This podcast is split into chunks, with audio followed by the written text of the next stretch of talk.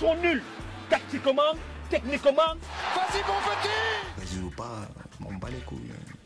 Allez, second poteau Pavard Non Bonsoir à tous les amis, nous sommes le samedi 4 novembre et c'est le 23e épisode de Tactique. Bienvenue à tous si vous nous rejoignez dans ce podcast.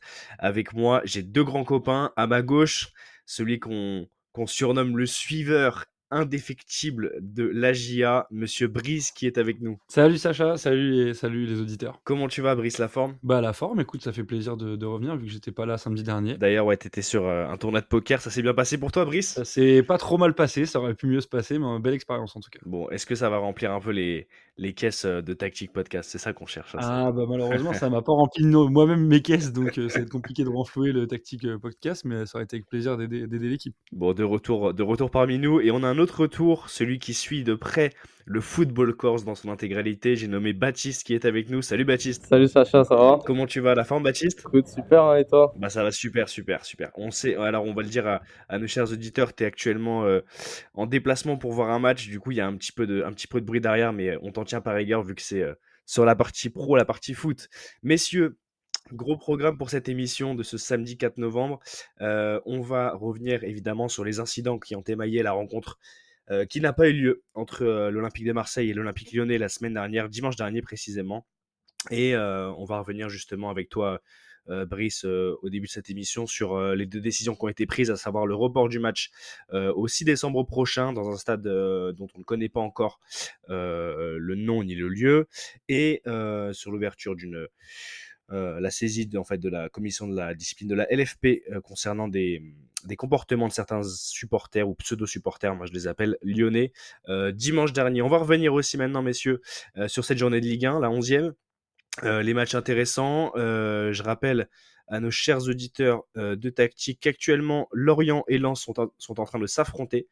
nous sommes le samedi 4 novembre, il est à peu près 18h15, donc c'est le match qui est en cours. Et ce soir, nous aurons du coup Marseille face à Lille, donc euh, les Lillois qui se déplacent au Vélodrome, les Lillois euh, joueurs qui vont se déplacer au Vélodrome, ils seront privés de leurs supporters justement euh, par rapport aux incidents qui ont qui ont entouré la rencontre de, dimanche dernier entre Lyon et Marseille. Et on va revenir aussi, messieurs, ça ne vous a pas échappé, le nouveau euh, Ballon d'Or, en tout cas le Ballon d'Or 2023, est euh, attribué à Lionel Messi. Euh, on a su ça, bon, on le savait un petit peu en, amont, mais on a eu la confirmation officielle cette semaine, donc on va faire un petit tour de table sur le huitième de Monsieur Léo.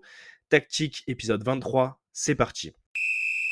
Alors messieurs, on va rentrer tout de suite dans le vif du sujet avec l'affiche de ce soir.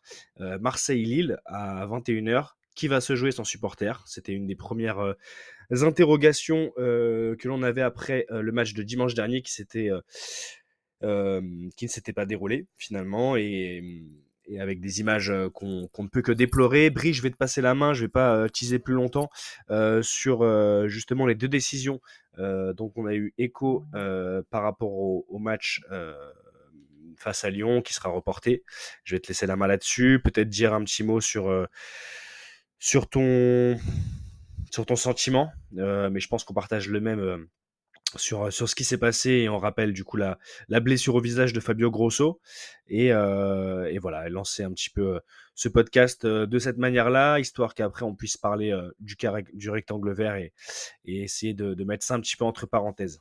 Bah forcément, c'est déplorable. de toute façon, de voir des, des incidents aux alentours d'un stade, on peut que le déplorer alors il y a au-delà du fait qu'il y ait des blessés et que le match ait été reporté, il y a aussi toutes les toutes les incidences autour du niveau sportif, enfin du côté sportif, c'est-à-dire que l'OM pourrait avoir des pénalités, que ce soit à travers son stade et ses supporters, ou même sur le plan comptable au niveau au niveau du championnat.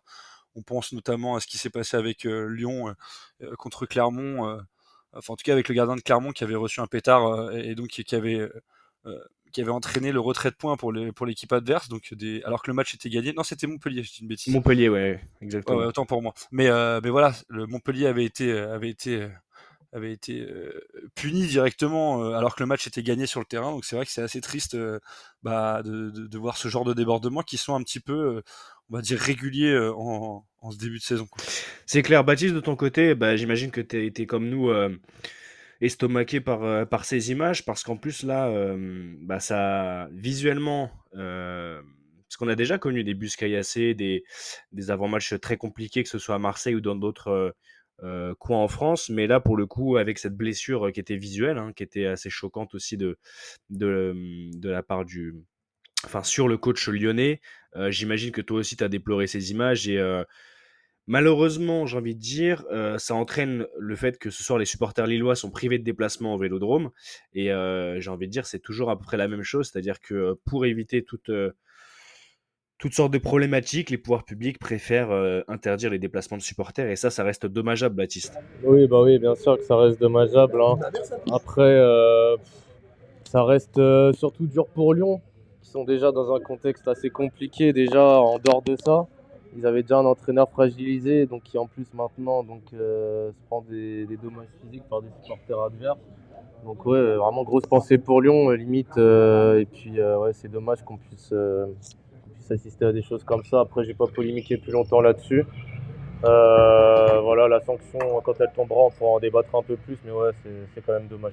Alors, du coup, justement, euh, Baptiste, tu me fais une belle passe. Euh, donc, Brice, on rappelle les deux décisions qui ont été prises. Enfin, la première, c'est l'ouverture d'une enquête au sein de la LFP. J'imagine que la commission de discipline est saisie de ces événements et, euh, et le report du match, euh, mon cher Brice. Bah ouais, comme tu l'as dit, la, la commission de discipline de la LFP a ouvert une instruction. Elle rendra cette décision le, le 22 novembre. Et je précise aussi parce que tu l'as, bien évoqué, mais que Fabio Grosso euh, était euh, assez vivement touché au visage. Il y a eu quelques points de suture, si je dis pas de bêtises, et qu'il a une, il a une UTT, une incapacité totale de travail de, de 30 jours. Ouais, ouais, ce qui est, ce qui est assez, assez fort, euh, c'est c'est une longue période, 30 jours d'ITT. On, on, on se rappelle de l'info, je ne me rappelle plus qui avait sorti ça chez nos confrères, mais que c'était une douzaine de points de suture hein, qui avaient été, euh, qui avaient été Par mis contre, sur euh, Fabio Grosso. Par contre, Sacha, excuse-moi, je, je précise ce que j'ai dit sur la, la commission de discipline, ça, ça concerne ce, que- ce dont on n'a pas parlé aujourd'hui, c'est-à-dire euh, les comportements des, des supporters lyonnais, de certains supporters lyonnais, là Mm. encore, euh, notamment euh, qui ont été un peu identifiés, c'est des hooligans, c'est la Mezza la Mezza Lyon, et en gros, c'est eux qui ont en fait des cris de singe, des cris racistes, des saluts nazis, et c'est et c'est cette commission, enfin la commission de discipline va juger ce qu'ont fait ces pseudo supporters lyonnais. Ouais. Donc après, je pense que ça jugera que ces incidents-là. Je sais qu'il y a une enquête, qui trois enquêtes qui ont été ouvertes par le procureur euh, de Marseille pour les autres incidents dont on a parlé juste avant sur euh, Fabio Grosso. Donc euh, je sais pas si tout sera rendu en même temps, mais en tout cas, on devrait avoir des réponses et des, sanctions peut-être pénales assez rapidement. Ouais, il y avait d'ailleurs le témoignage d'un supporter lyonnais qui avait fait le déplacement et qui a témoigné auprès de nos confrères d'RMC et qui expliquait justement déjà le fait que certains supporters interdits de stade à Lyon aient pu se rendre dans un des quarts parce qu'il y avait trois quarts. Il y avait le quart des joueurs, un quart plutôt famille et le quart des supporters les plus euh, enjoués, on va dire, dans lequel certains supporters interdits de, de stade étaient, étaient greffés. Bon, en tout cas, voilà, on a le topo. Je rappelle que sur cette journée, la 11e, euh, Lyon euh, se euh, reçoit euh, Metz demain à 13h. Donc, euh, peut-être l'occasion pour les hommes, justement, de Fabio Grosso de se relancer, de se lancer dans le championnat et de, d'enfin inscrire euh, une victoire au, compteur. Et euh, dans l'autre temps, Marseille joue ce soir, je le rappelle, face à Lille. Marseille reçoit Lille au Vélodrome et euh, les Lillois ne pourront pas compter sur leurs supporters. Messieurs, euh, on va faire le bilan et le topo et lancer les journées, lancer les matchs qui n'ont pas encore eu lieu sur cette 11e journée qui s'est ouverte avec la victoire du Paris Saint-Germain hier soir, donc vendredi soir, 3 buts à 0 au Parc des Princes face à Montpellier.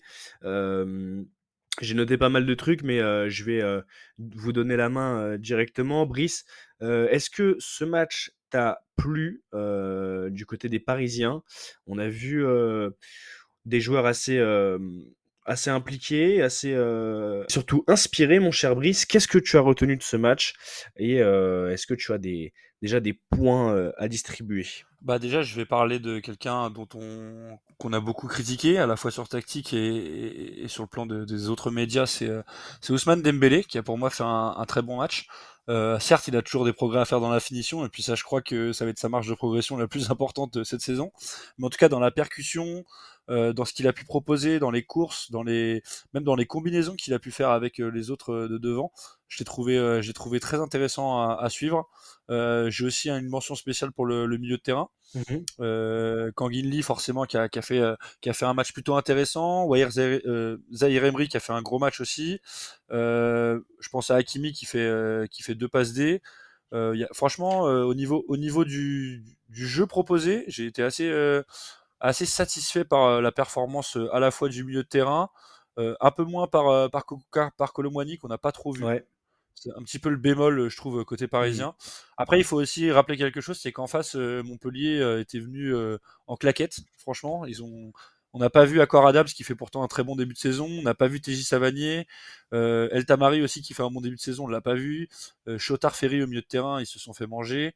Et je te parle même pas de la défense euh, montpelliéraine qui a été un petit peu euh, aux abois. Alors après, oui, le PSG a, déroulé. On attend de voir. en tout cas, c'est encourageant pour le, pour le prochain match de Ligue des Champions qui aura lieu dans, quelques jours à, Milan, mais, euh, mais c'est vrai qu'on attend de voir une opposition un petit peu plus, euh, un petit peu plus relevée. Quoi. On va demander à Baptiste ce qu'il en pense et on va lui demander justement s'il partage ton avis euh, sur Ousmane Dembélé, un joueur qu'il aime beaucoup. Mon cher Baptiste, est-ce que tu partages l'avis de Brice, à savoir que Ousmane Dembélé a réalisé bah, peut-être un des meilleurs matchs depuis son arrivée au Paris Saint-Germain ou tu restes un peu plus mesuré? Ah bah non, je partage totalement son avis. Ousmane, c'est un mec que j'adore, il a été bon. Bah, plus que d'habitude. Après, il méritait son but sur le dernier match de Ligue des Champions. Mais euh, voilà, et c'est toujours celui qui percute le plus, celui qui provoque le plus. Alors bon, ça, ça fait qu'il va perdre plus de ballons que les autres. Mais moi, pour moi, c'est vraiment un top joueur. Donc euh, il manque que la finition, qu'il euh, il aura un jour, je l'espère. Hein. mais c'est la seule chose qu'il qu il avait d'ailleurs du côté du Barça, hein, si on se rappelle de la saison dernière, sur les 3-4 premiers mois, il avait quand même pas mal pas mal de facilité à marquer. Ouais, c'est clair, c'est clair. Après, c'était pas le même schéma de jeu, donc euh, bon, c'était un peu différent. Mais il tentait déjà un peu plus les frappes de loin, etc. Il rentrait euh, beaucoup plus euh, du côté dans l'axe, mais mais bon, là, avec les stars qu'il y a devant au PSG, c'est un peu plus compliqué. Mais bon, tant qu'il pèse dans le jeu, moi, ça me va. Et euh, ouais, je, suis d'accord avec Brice sur Zaire Emery aussi également. Hakimi qui a été super intéressant. Et euh, Colomani, pareil aussi. Je l'ai trouvé. Bon, euh, c'est pas un peu stérile, mais voilà, même dans ses déplacements, euh, dans son attitude, j'ai pas trouvé que c'était voilà, très très pertinent. Donc voilà, à voir avec euh, Ramos ce que ça pourrait donner. Il faudrait peut-être faire jouer un peu plus la, concurrence. Mais dans la globalité, ouais, je les ai trouvés complets, intéressants. Ils ont mis peut-être un peu de temps à démarrer. Hein. Ils ont commencé à démarrer fin de première mi-temps. Mais sur le global, ils les ont dominés ouais, du début à la fin, franchement. Et puis Montpellier, mmh. inexistant. Hein. Montpellier, on sait que toujours, de toute façon, euh, c'est pile ou face. On sait jamais trop à quoi s'attendre avec cette équipe. Hein. C'est récurrent depuis déjà plusieurs saisons. Mais voilà, donc il y avait une stat aussi qui, était un peu marrante que j'avais entendu avant le début du match. TJ Savanier, que des défaites à chaque fois qu'il a rencontré le PSG. Et bah, ça en fera une de plus. Hein. D'ailleurs, c'est dommage parce que euh, Montpellier bah, fait pas un mauvais début de saison. Bon, ils sont un peu dans le ventre mou euh, actuellement. Ils ont perdu quelques places, mais bah, si on, si on, on on prend en compte aussi les, points, le point de pénalité euh, euh, face à, je me rappelle plus exactement, mais Brice, on en a parlé en, début d'épisode, mais par rapport à l'histoire du pétard, etc. Euh, face à Clermont. Face à Clermont, merci Brice. bah, Montpellier n'était pas, pas si mal lancé, mais c'est vrai que je partage votre avis. on a senti qu'il n'y avait pas vraiment de solution, et même si TJ Savani a fait quelques sorties de balles intéressantes, bah, devant avec Accor Adams qui, courait entre les, défenseurs pour récupérer la balle. C'est vrai que c'est plus compliqué après de, repartir dans le sens de l'attaque. Euh, messieurs, je partage vos avis, mais je vais prendre un tout petit peu plus de, distance sur certains points. Alors peut-être que c'est le fait d'être au stade et d'être un peu plus en hauteur, de, voir justement euh, tout le jeu sans ballon, hein, celui qui, est cher aux yeux de, du coach Enrique. Euh, alors sur, euh, sur Dembélé, bon moi je, je reprends mon carnet hein, parce que je suis, je suis un ancien, j'écris tout sur un petit carnet. ce que je reproche peut-être à, à, Dembélé, alors j'ai trouvé vachement intéressant comme vous les messieurs sur, sur certaines phases offensives ou à certains moments, il a été le déclencheur d'action sur euh, ses, premiers appuis et cette accélération qu'on lui connaît. Moi, ce que je le reproche peut-être, c'est euh, moi, ce que, ce que mon coach a appelé euh, les appels en arc de cercle, vous savez, revenir un peu plus dans le rond, enfin, plus au milieu de terrain pour repartir après chercher la profondeur. Je pense qu'avec sa vitesse, il n'y a pas photo, il peut mettre euh, n'importe quel défenseur en difficulté. Et je pense qu'il devrait jouer là-dessus, sur sa vitesse, mais de manière un peu plus intelligente que de toujours repartir sur le côté droit, en l'occurrence hier, essayer de d'effacer son, son, défenseur. Et on le voit après avoir du mal, soit revenir pour chercher le retrait, comme il l'a fait en début de période, soit pour déborder, vraiment centrer au cordeau. Donc ça, c'est vraiment un truc que je retiendrai. Et le deuxième point, avant de donner les points positifs, bien évidemment, c'était sur Randall Colomwani qui, pour moi, est moins complémentaire avec euh, Ousmane Dembélé et Kylian Mbappé que Gonzalo Ramos. Je m'explique. Je pense que Gonzalo Ramos a plus de, de repères sur, sur les placements et sur les phases, les phases arrêtées. Si on regarde la saison dernière de Randall Colomwani en, en, Allemagne du côté de, de, Francfort, on se rend compte que une bonne partie de ses buts étaient soit sur des actions rapides avec une projection vers l'avant, donc dans le sens du but, et voilà, qui avait soit un centre en retrait, soit un ballon sur la tête. Il a mis pas mal de buts de la tête. Mais si on regarde vraiment le jeu de Gonzalo Ramos, je pense qu'il a plus de facilité à soit rester en point d'appui, en point de déviation. Et d'ailleurs, on l'a vu sur l'action à la fin avec ce jeu à 3. donc hors jeu de d'Mbappé mais sur la remise. Donc je pense que sur ce point-là, peut-être que pour l'instant il faudrait mettre Granda un peu plus sur le banc, laisser Gonzalo Ramos commencer et ça reste un, un, choix de luxe pour euh, Luis Enrique sur son banc. Euh, Brice, qu'est-ce que tu en penses par rapport à ça? Est-ce que tu trouves que comme disait Baptiste, euh, Randa c'est un petit peu stérile, mais que ça peut prendre du coup sur, les prochains matchs. Et on va se pencher du coup du, du côté de Milan pour la semaine prochaine? Ou est-ce que tu es un peu plus comme moi de dire que faudrait peut-être essayer d'emblée avec Gonzalo Ramos, Brice? Bah moi je suis d'accord avec toi. Je pense que Gonzalo Ramos est plus complémentaire euh, avec euh, en tout cas le, reste du 11 type aligné euh, par, par Luis Enrique. après il y a un truc aussi dont on n'a pas beaucoup parlé et qui est assez important selon moi, pour, surtout pour un attaquant, c'est la confiance. Et je pense que Randall Colomwani en manque cruellement. Et ça se ressent un petit peu même dans son, dans son, dans, son plaisir de jouer. Et ça, ça, se, ça se traduit sur le terrain par beaucoup de replis défensifs, mais pas énormément de, du, côté tueur devant le but. Et ça, malheureusement, euh, malheureusement, quand on est au PSG, c'est un peu ce qu'on ce qu'on demande, c'est-à-dire de, de, marquer des buts euh, quand le, peu d'occasions euh, se présentent. Et je pense que l'année dernière, quand il marchait sur l'eau, Randall Colomani, il y a des occasions qu'il a eu cette année qu'il aurait mises l'année dernière. Et je pense que la différence se fait sur le, le manque de confiance. Donc je suis d'accord avec toi, il faudrait aligner en tout cas, comme l'a dit Baptiste, euh, faire jouer un peu plus la concurrence avec Gonzalo Ramos, ça pourrait être euh, une bonne chose. Ouais, ouais une concurrence qui, euh, bah, qui, s'est installée, qui est plutôt pas mal au Paris Saint-Germain. Baptiste, avant de refermer cette, cette page sur le Paris Saint-Germain et qu'on évoquera forcément sur les matchs qui se profilent cette semaine en, en Ligue des Champions pour le PSG, en Coupe d'Europe pour pour les autres clubs. là où j'ai noté un point assez intéressant, messieurs, euh, Baptiste, je te passe la main sur ce sujet, mais c'est les entrées qui ont été assez intéressantes. Alors déjà, je vais recommencer avant de dire les entrées, mais Nordi Mukele était, aligné en défense, du coup, en, lieu et place de, de Monsieur Lucas Hernandez, et je trouve qu'il a fait un match assez intéressant. J'ai juste noté qu'il avait un petit peu de nervosité, notamment sur ce carton qui prend à la fin et qui est très évitable.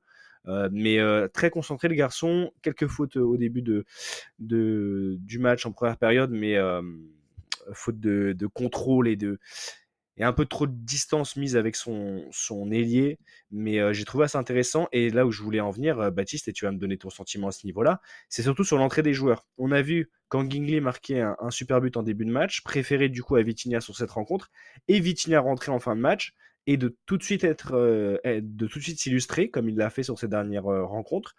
Euh, Fabien Ruiz, j'ai bien aimé aussi, beaucoup de contrôle vers l'avant, alors que je lui reprochais beaucoup de latéralité dans son début de, de parcours au Paris Saint-Germain. Et, et, Gonzalo Ramos aussi, bah, dommage que le, le, but soit refusé pour hors-jeu, mais ça fait quand même un bon turnover. Et, et ça m'a vraiment frappé sur ce match-là, Baptiste. Qu'est-ce que tu en penses? Et est-ce que ça te donne des motifs d'espoir et de satisfaction pour, pour, euh, pour affronter Milan dans quelques jours euh, Dans l'ensemble, je suis plutôt d'accord avec toi. Après, attention, parce que du coup, on ne sait plus trop quel est notre milieu titulaire, si tu vois ce que je veux dire. Hein. Vitina, il avait débuté sur euh, le banc, si je ne dis pas de bêtises, le dernier match en Ligue des Champions. Et euh, bah, du coup, ouais, c'est vrai que c'est bien, mais le match d'hier, je le prendrais pas comme euh, une référence, plus comme une satisfaction. Mais euh, on va pas dire que je suis extrêmement rassuré non plus euh, du fait de ce match sur mardi. Donc, euh, ouais, je suis content que les entrants aient été en forme hier. Maintenant, voilà, il faut quand même qu'on ait un 11 type qui se dégage et, voilà, et qu'on ait plus de certitude quand même, puisque là, moi, pour moi, la réelle satisfaction hier au milieu, c'est quand même Kanguinli. Ougarté commence à avoir l'habitude.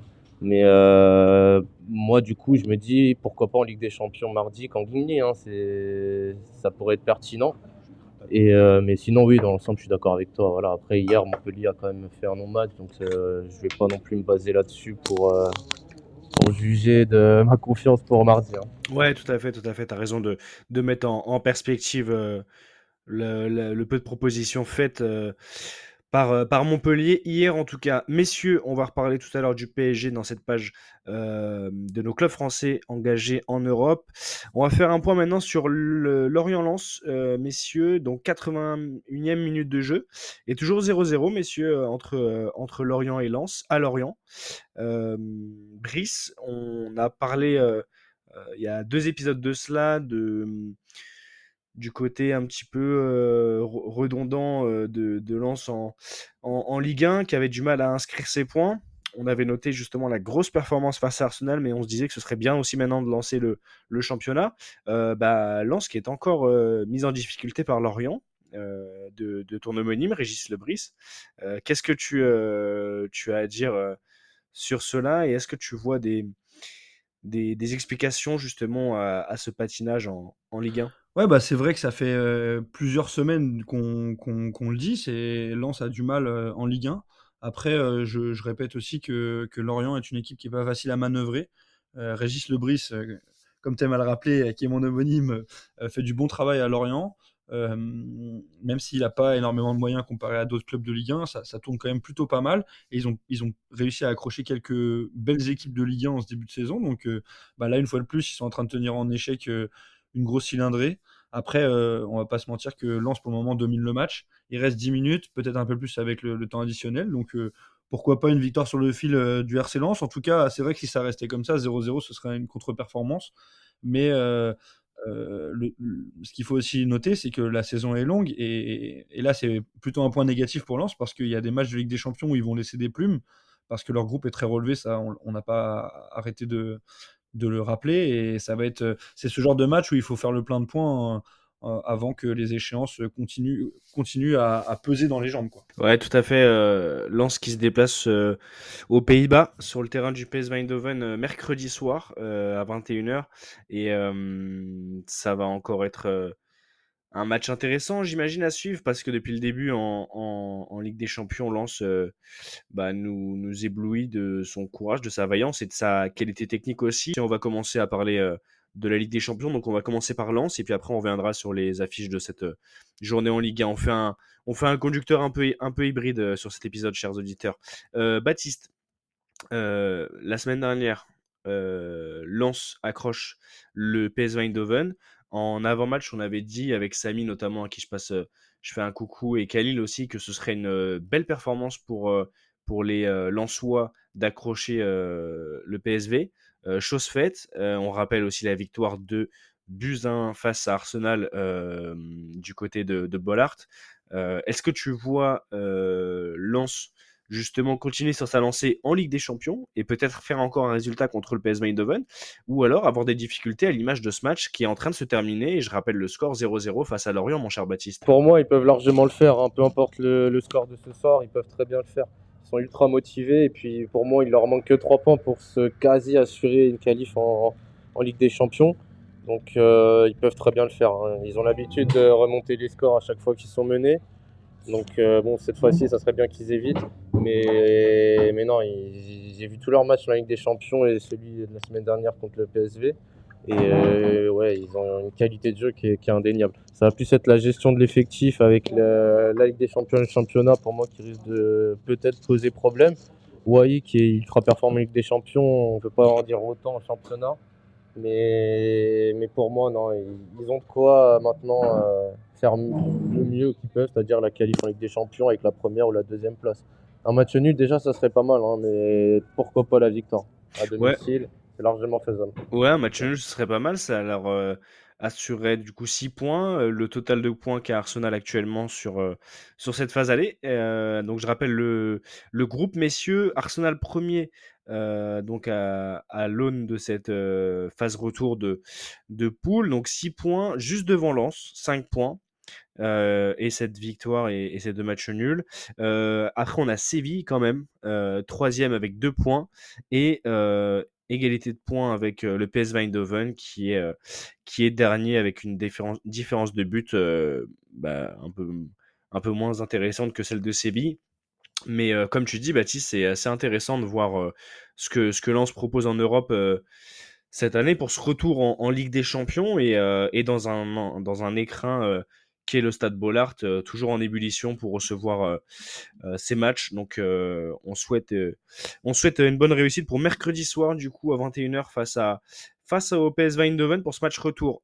les gars, on va parler maintenant euh, rapidos du PSG face à Milan. Euh, Brice, on avait vu un match euh, très maîtrisé, dirons-nous, donc il y a un peu plus d'une semaine face à Milan au Parc des Princes. Est-ce que tu t'attends à un match bien plus relevé du coup du côté de San Siro sur ce sur cette semaine, mon cher Brice Ah bah forcément, parce que on, va parler un peu cruellement, mais on les a trouvés un petit peu éteints, les Milanais, au parc. Euh, les, Parisiens ont déroulé sur ce match-là. Je suis pas sûr qu'ils affichent le même visage euh, à domicile euh, lors de cette prochaine journée de Ligue des Champions, d'autant plus qu'ils ont besoin de, glaner des points parce que le groupe est quand même assez serré et qu'il il est assez relevé également, donc c'est le moment de, prendre des points. un petit peu à l'image de Lens, je pense que Paris serait quand même assez bien heureux de repartir avec un match nul sur un déplacement aussi délicat, parce que Milan, il y a quand même bah, c'est quand même une équipe qui tourne bien. Et c'est une équipe rodée qui n'a pas énormément changé et qui on connaît les forces, mais, euh, je, pense que les joueurs au match aller, en tout cas, n'ont pas donné l'étendue de, leur potentiel parce que on les a trouvés vraiment apathiques. Et alors je dirais pas que c'était du niveau de Dortmund lors du premier, de la première journée, mais mais il y avait quand même un petit côté, un petit côté. Alors je sais pas si c'était de la fatigue ou si c'était l'enjeu, mais en tout cas on les a pas trouvés au niveau. Et je pense qu'au match retour, ce sera complètement différent. Donc, à voir, à voir ce qu'est capable de faire le PSG. En tout cas, ce sera un, joli match à suivre, à la fois pour euh, Milan et à la fois pour le PSG, parce que le PSG a une, opposition facile contre Montpellier, mais là, à mon avis, ce sera d'un tout autre niveau.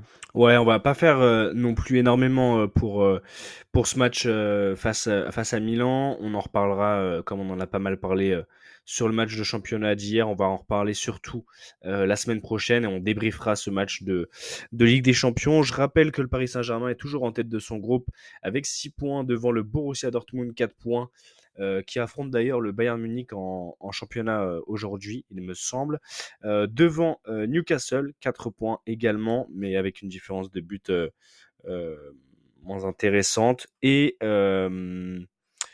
et, et, et, l'AC Milan euh, qui est euh, dernière avec deux points dans ce groupe. Bon, après, tout est, tout est jouable encore sur cette phase retour, mais c'est vrai que s'assurer de la victoire pour le Paris Saint-Germain face à, à l'AC Milan, du coup à l'extérieur, ce serait, intéressant pour se mettre à l'abri rapidement et, et, penser déjà au huitième, au huitième de finale, messieurs. je voulais qu'on fasse un petit point maintenant sur le TFC parce que la semaine dernière, on a un petit peu zappé, et d'ailleurs on s'en excuse, chers auditeurs, chères auditrices de tactique, mais c'est vrai qu'on avait beaucoup de, de, de, remaniements et de retournements du conducteur la semaine dernière avec les infos qui tombaient au fur et à mesure sur, sur Fabio Grosso et sur du coup l'annulation du match entre l'OM et Lyon.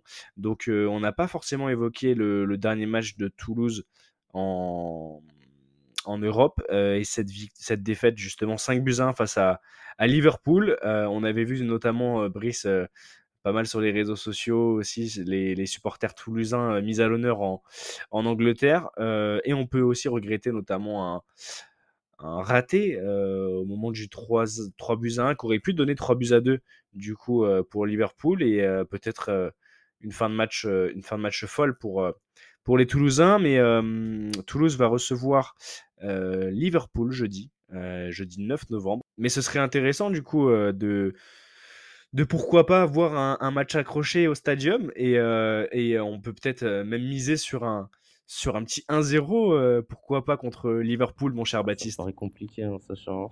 ça paraît un, peu trop compliqué. J'ai cru aussi hein, la semaine dernière, surtout après le but de Toulouse, mais ouais, non, ça me paraît un peu compliqué, hein, même chez eux. Après, bon, ça dépend aussi de la façon dont Liverpool va aborder le match. On a eu pas mal de surprises là en coupe cette semaine. Mais bon, la Coupe d'Europe, que ce soit la Ligue Europa ou la Ligue des Champions, c'est quand même autre chose. Je pense qu'ils vont la jouer sérieusement. Et ouais, ça risque d'être euh, une soirée compliquée pour Toulouse, mais pourquoi pas hein, On ne sait jamais, hein, on n'est jamais à l'abri. Ouais, tu fais bien de le rappeler. Euh, beaucoup de surprises en, en Cup euh, cette semaine, notamment la défaite et élimination d'Arsenal, si je ne me trompe pas.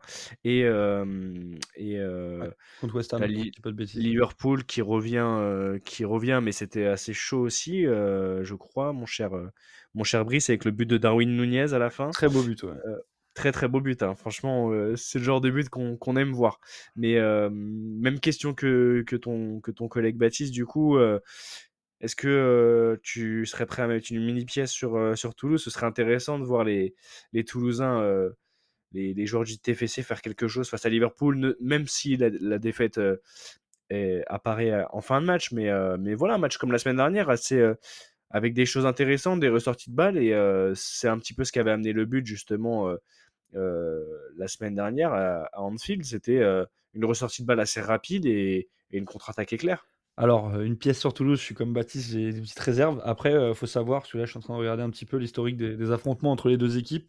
donc là, ils ont perdu 5-1 lors du dernier match, Toulouse, mais ils se sont rencontrés, Liverpool et Toulouse, en, 2007, en tour préliminaire de, Ligue des Champions. Et, Liverpool avait gagné les deux matchs, donc la double confrontation.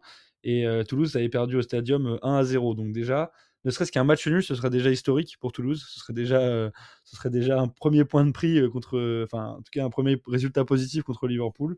Et je pense que, alors même si j'ai un peu de mal à y croire, en tout cas, c'est un peu plus atteignable qu'une victoire à domicile. Parce que Liverpool, même si euh, Liverpool fait tourner son effectif, ce qui est possible, vu le nombre de matchs qu'il y a en première ligue et, les grosses affiches qui, vont avoir à jouer. je sais que deux matchs après Toulouse, ils, vont aller, ils vont, ils vont jouer Manchester City. Donc peut-être qu'ils feront tourner un peu l'effectif, mais même avec un effectif remanié, euh, logiquement sur le papier, ils sont, ils sont meilleurs que Toulouse. Euh, surtout que Toulouse, il euh, faut le rappeler, ils ont perdu 3-0 à Montpellier à la dernière journée de championnat. Donc l'occasion peut-être pour Toulouse, ce sera de, se relancer là demain contre, en recevant le Havre à domicile. à 15h. Après, avoir, contre Liverpool, bah, l'objectif c'est clairement de prendre un point. Hein. Je ne pense même pas que l'objectif soit de prendre les trois points, ou en tout cas de, de prendre un point sur ce, sur cette journée-là, euh, ce, serait, ce serait déjà un, entre guillemets un exploit. Ouais, ouais, et puis euh, bah, prendre un point. Après, il faudra regarder aussi ce qui se passe euh, entre, entre l'Union Saint-Gilloise et l'ASC dans, sur l'autre rencontre. Mais Toulouse est actuellement troisième de son groupe, donc Liverpool premier 9 points. L'Union Saint-Gilloise deuxième 4 points, pareil pour Toulouse, mais avec une différence de but un peu plus importante pour l'Union Saint-Gilloise, mais, euh, mais ça pourrait rajouter quelque chose, Sacha, je te coupe, excuse-moi, mais pour rajouter quelque chose, c'est que Toulouse va recevoir l'Union Saint-Gilloise, et ça, c'est un avantage certain, puisque forcément, devant ses supporters, elle a plus de chances de, de faire un résultat, voire une victoire, euh, parce qu'on se, on, se rappelle que le match aller, c'était euh, en Belgique, et que Toulouse menait un 0 et avait, avait été avait, avait été égalisé euh, à 20 minutes du terme. Donc, en gros, euh, ils avaient plutôt dominé ce match. Le match nul était logique, mais euh, on a senti une équipe toulousaine plutôt audacieuse et je pense qu'à domicile, ils peuvent faire le travail. Ouais, c'est clair. On a senti des, des joueurs vouloir aller de l'avant, tenter des choses et bah, un petit peu à l'image de, de ce but que j'ai bien aimé hein, contre, contre Liverpool, mais cette envie justement de, de prendre la profondeur et, d'essayer de faire, faire ce qu'on peut face à un ogre, hein, on va pas se mentir, face à, Toulouse, Liverpool, c'est vraiment un, très très gros client. Mais ouais, voilà, qui sait. Euh, donc je rappelle le, rendez-vous, messieurs, ce sera euh, jeudi prochain, donc jeudi 9 euh, novembre à 18h45, horaire un petit peu un petit peu plus tôt dans la journée, donc 18h45, Toulouse-Liverpool. C'est quand même une affiche assez assez incroyable pour, pour le TFC. on va parler de Rennes maintenant. Qu'est-ce que tu en penses, Brice? Bah, Rennes, écoute, c'est plutôt bien parti. Euh, de toute façon, le seul, enfin, le seul client, non, ils ont plusieurs clients, mais le résultat euh, positif à euh, au Panathinaikos leur a permis de, de voir les choses un petit peu plus sereinement. Certes, ils ont perdu contre Villarreal, mais mais je pense qu'ils ont, comme je l'ai dit d'ailleurs en tout début de avant même que le que cette phase de de poule de Ligue Europa débute, je pense qu'ils ont largement les moyens de finir à la première place.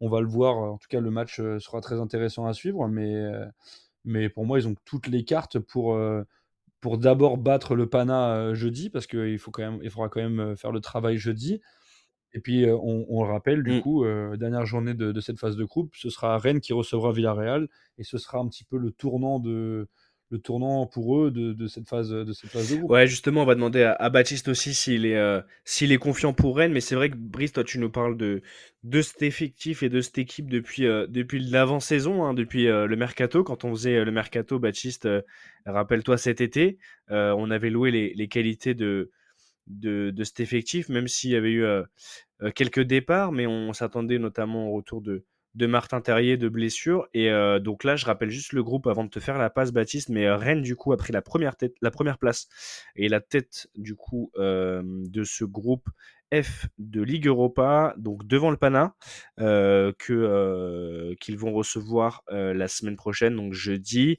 Donc le Pana deuxième avec 6 points, Villarreal troisième avec 3 points, et ensuite les, Isra- les Israéliens du Maccabi Haïfa. Baptiste, satisfait toi de ce début de, de parcours européen de, de- du Stade Rennais, j'imagine? Ouais, bah oui, c'est top. Top. Bah, on n'en attendait pas moins d'eux. Après, par contre, en championnat, c'est un peu plus poussif.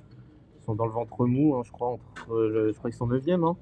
Et... Ils sont euh, actuellement 9e, juste derrière Lens, exactement. Ouais, c'est ça, 8 9e. Ok, bah ouais, ouais, c'est un peu. On dirait que là, c'est un peu court au niveau de la rotation. Il n'y a plus grand chose de... à proposer. La vente de, de Doku qui a fait mal au dernier moment. Euh, ouais, bon, en Coupe d'Europe, ça passe. Maintenant, ça serait bien qu'ils réussissent à accrocher le top 5 en championnat.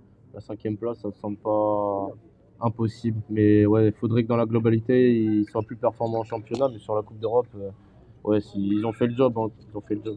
Ouais, d'ailleurs, ils sont pas très très loin finalement quand tu regardes, quand tu regardes le, le classement actuellement. Euh, donc Rennes qui joue euh, demain, je vérifie juste ça. À Nice, ils vont à Nice, ouais. Demain à match. Nice, c'est ça.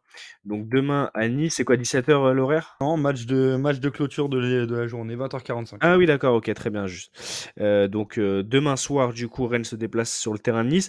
Et en cas de victoire, euh, Rennes remonterait du coup à 15 points. Donc euh, serait euh, à la place de Brest. Donc euh, sixième, en tout cas juste derrière euh, le top 5 avec Paris, Nice, Monaco, Lille et Reims dans l'ordre. Donc, euh, donc ils sont pas très très loin finalement. Et il, dou- euh, il Rennes. doublerait surtout Lens qui, là, c'est confirmé, vient de faire 0-0 euh, à Ouais. Lorient. Donc, euh, donc euh, possibilité quand même, même malgré le mauvais début de saison. Je suis d'accord avec Baptiste, en tout cas en termes de, de résultats en Ligue 1. C'est vrai qu'on les attendait plus haut. Mm. Mais, euh, mais ils ont encore le quoi se rattraper. En tout cas, pas facile le déplacement à Nice. attention. Et après, il y aura la réception de Lyon. Ouais. Attention aussi, peut-être au réveil des Lyonnais demain contre Metz. quoi. Bah, si, si, si je prends d'un point de vue comptable, euh, Brice, si Rennes ne perd pas demain, ils seront de toute façon devant Lens parce que euh, Lens ça, compte ouais. 13 points et euh, plus un pour euh, voilà c'est ça plus un pour Rennes, ça ferait du coup la huitième place pour Rennes et puis si s'ils étaient amenés à gagner demain face à face à À Nice, ils vont à Nice. face à Nice demain soir, on pourrait les voir remonter de manière euh, intéressante euh, au classement. On va parler de l'OM, messieurs. Euh, donc là, on peut faire une petite transition hein, parce que dans le groupe de Rennes, il y a le Pana. Le Pana qui avait permis, enfin qui n'avait pas permis justement à Marseille de se qualifier pour la Ligue des Champions et qui du coup était euh, reversé en, Ligue Europa. Euh, et là, cette semaine, euh, on aura le match retour contre l'AEK Athènes avec cette victoire la semaine dernière. mon cher Brice, c'était 3 buts à 1 euh, au Vélodrome. Donc là, jeudi, 21h, AEK Athènes, Olympique de Marseille. Qu'est-ce que tu vois pour ce match bah, qui, pour moi, va être peut-être encore plus intéressant que le match au Vélodrome? Bah alors déjà, il faut souligner quelque chose, c'est que Lille reste sur trois victoires consécutives, dont une victoire à domicile contre euh, Monaco. C'est quand même pas n'importe quoi. L'effectif tourne bien. Euh, Marseille, à l'inverse, euh, alors tu l'as dit, a, obtenu une très belle victoire en, Ligue Europa 3-1, mais avait perdu à Nice. En championnat, c'est un petit peu plus poussif. Alors je dirais pas que c'est comme Rennes, mais ça y ressemble un petit peu. C'est-à-dire que, bah, pareil, de toute façon, ils ont le même nombre de points, ils ont un match en moins. Marseille, mais ils ont 12 points. En, 9 rencontres. Donc c'est quand même pas non plus le, en tout cas le classement qu'on attendait pour les Olympiens. Et demain, ce sera un- ce soir, je veux dire, ce sera un, ce sera un gros match. Et alors, bon, moi, j'ai un petit penchant pour. Enfin, en tout cas, je, suis un petit peu séduit par l'effectif de l'OM. J'aime bien ce qu'il propose et la philosophie de jeu de Gattuso me plaît bien. Lille est peut-être un peu moins sexy, en tout cas, je trouve, sur avoir joué, mais par contre, c'est efficace. Donc, euh, bah, je vais me mouiller en disant que je vois encore, je vois l'OM gagner parce qu'il va falloir qu'il se relance en championnat. Euh, et après, notamment les, bah, les péripéties dont on a parlé contre le match, euh, avant le match euh, qui n'a pas pu se tenir contre Lyon. Je pense que ça leur ferait du bien de, de gagner à domicile contre Lille. Ouais, ouais, ça va être un match euh, assez intéressant ce soir. Moi, avant de donner la, la parole à Baptiste, euh, bah Baptiste, tu sais, nous, on joue euh, à la rédac sur MPP. J'imagine que toi aussi, tu joues sur, mon petit prono, ou alors même dans la vraie vie avec les tickets, même si je rappelle que les jeux d'argent sont interdits aux mineurs et qu'il faut faire attention à tout cela. Mais voilà, moi, j'ai mis le, LOSC, vainqueur 2 buts à 0 euh, face à, face à l'OM ce soir. Donc je vais à l'encontre de ce que tu dis, Brice. Non, je partage ton avis sur, sur, la, sur le groupe et sur, l'impact que peut avoir justement ce, collectif de, de. Mais je sais pas pourquoi, je vois bien Lille faire un coup ce soir au Vélodrome et un petit peu comme la saison dernière, bah, du coup récupérer les points. chez l'adversaire et surtout Marseille qui perdait des points à la maison donc ça ferait du coup un coup double ce soir. Euh, Baptiste, qu'est-ce que tu penses déjà de ce début de saison marseillais, qui est plutôt, euh, qui est plutôt intéressant Euh, Marseille qui est, qui est actuellement dixième et comme je disais tout à l'heure, qui peut remonter à l'image de, Rennes d'ailleurs, bah, au, au- niveau de la sixième, cinquième place. Et Marseille qui est surtout première de son groupe en Ligue Europa. Donc 5 points devant l'AEK avant de les recevoir cette semaine et devant Brighton troisième et surtout devant l'Ajax deuxième, enfin dernier je veux dire mais avec deux points qui par contre pour le coup l'Ajax est dans une passe très compliquée notamment en Eredivisie en championnat hollandais mon cher Baptiste. Ah, m'en parle pas, je suis dépité. je suis dépité. J'arrive même pas à y croire. Franchement, je te, je te jure, je, je comprends pas. Je comprends pas comment ils en sont arrivés à 15e de leur championnat. J'ai du mal à comprendre. D'ailleurs on fait une dédicace euh, à, à Khalil aussi qui, qui suit pas mal euh, l'Eredivisie et qui s'arrache les cheveux euh, chaque semaine euh, devant les résultats. Ah, je te jure, j'en peux plus. Ils se font taper par des équipes, tu comprends pas. Je te jure, c'est impressionnant. J'ai j'ai du mal à comprendre. J'allais te dire, si c'était encore une année de transition, je pourrais te dire, bon, d'accord et tout, il y a eu tes parts de Tadic, ok. Mais il y a quand même des mecs assez pertinents dans l'équipe, d'autres qui le sont beaucoup, beaucoup moins. Et on avait l'habitude d'avoir euh, cette équipe avec euh, Guerra là-dessus, hein, désolé, mais je t'avoue que ça m'intéresse plus que Marseille. Non, non mais. Mais ils ont toujours eu l'habitude d'avoir un centre de formation qui pouvait faire le relais dans ces périodes-là, tu vois ce que je veux dire? Mhm. Et là, j'ai l'impression que c'est plus le cas du tout, tu vois. Donc, euh, ils ont vendu des jeunes beaucoup trop tôt. Euh, et là, ouais, c'est même pas une période de transition, c'est une période de, trou sidéral. Là, c'est là l'année prochaine ou même cet été, cet hiver, là, va falloir qu'ils recrutent, c'est impératif. Donc, euh, au niveau des trésoreries, ça va. À l'Ajax, ça se passe plutôt bien. En tout cas, beaucoup mieux qu'il y a certaines années. Il va falloir faire quelque chose, il va falloir faire de la rotation, il va falloir changer quelque chose. Parce que là, malheureusement, je pourrais même pas te garantir qu'ils se maintiennent. là. Le niveau de jeu, c'est terrifiant. Ils se prennent 3-4 buts par match en ce moment. C'est très, très, très, très, très compliqué. Et euh, pour Marseille, un petit peu déçu aussi. Je t'avoue que je m'attendais un petit peu plus en termes de niveau de jeu. Euh, un petit peu déçu au vu du nombre d'attaquants qu'ils ont. Un peu déçu euh, au vu du recrutement qu'ils avaient fait cet été, que je trouvais super pertinent. Un petit peu déçu ouais, de tout, dans la globalité, de la gestion de l'effectif par le changement de coach, etc. Donc euh, voilà, je pensais pas que ça allait se passer de cette façon-là quand on en parlait cet été. Donc euh, ouais, un petit peu déçu. Donc bon là, s'ils arrivent à se qualifier en, en, en Europa League, ils auront fait le, le principal là d'ici quelques semaines. Mais à long terme, voilà, je les vois pas dépasser la, la troisième place en championnat et ça serait déjà bien. Mais en termes de niveau de jeu, c'est non, c'est c'est- c'est compliqué, c'est c'est compliqué. Je m'attendais à mieux. Du coup, toi aussi, euh, Brice, euh, par rapport à ce que, à ce que dit Baptiste à l'instant, tu t'attendais à mieux, notamment en championnat de, de la part de, de l'OM, où, où tu trouves que par rapport aux autres équipes notamment, bah, pour l'instant Marseille est, à sa place, mon cher Brice. Bah, dans ce qu'ils proposent sur le jeu, ils sont, ils sont à leur place parce que globalement, ce qui, ce qui, ce qui m'attriste un peu du côté de l'OM, c'est que je trouve qu'ils ont largement, en tout cas sur le papier et même globalement dans le jeu, euh, ils dominent leur adversaire, mais ils ont toujours un petit trou d'air de quelques dizaines de minutes, vingtaines de minutes où euh, il se passe. euh, alors, des fois, ils jouent à 11 contre 10 et ils se font, ils se font revenir au score, voire même euh, doubler. Enfin, des choses assez, assez impressionnantes à ce niveau-là, en fait.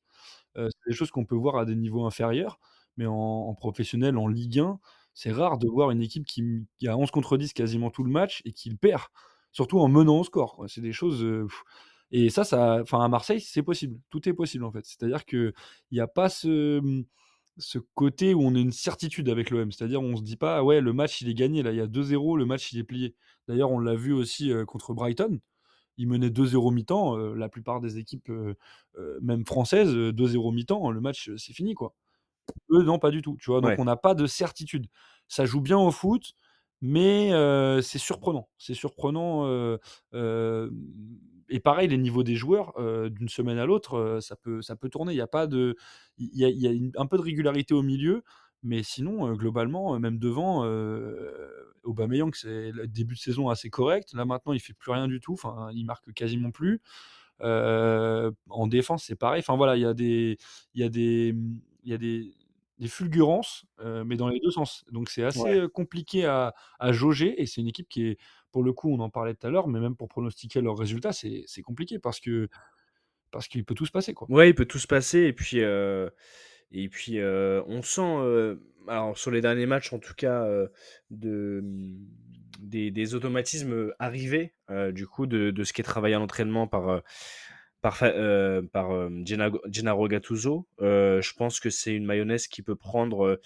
le disait justement d'ailleurs la semaine dernière que ça pourrait ça pouvait prendre du temps notamment.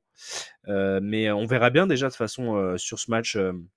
face à la EK cette semaine si, si l'OM est encore, est encore dans le coup et, et justement si en plus avec le match, euh, le match de, de ce soir si, euh, si Marseille reste sur, euh, sur une bonne dynamique on verra déjà ce test ce soir face au, au LOSC et, Il y a, il y une série, je Ouais, te coupe vas-y. deux secondes, mais il y a une série de trois tests parce que là ils reçoivent Lille, ils vont à l'AEK jeudi Ouais, et après ils, ils vont à Lens. ouais. Donc voilà, des matchs très compliqués à négocier. On va voir, en, on en saura un peu plus sur le, le niveau de jeu et l'état de forme de l'OM.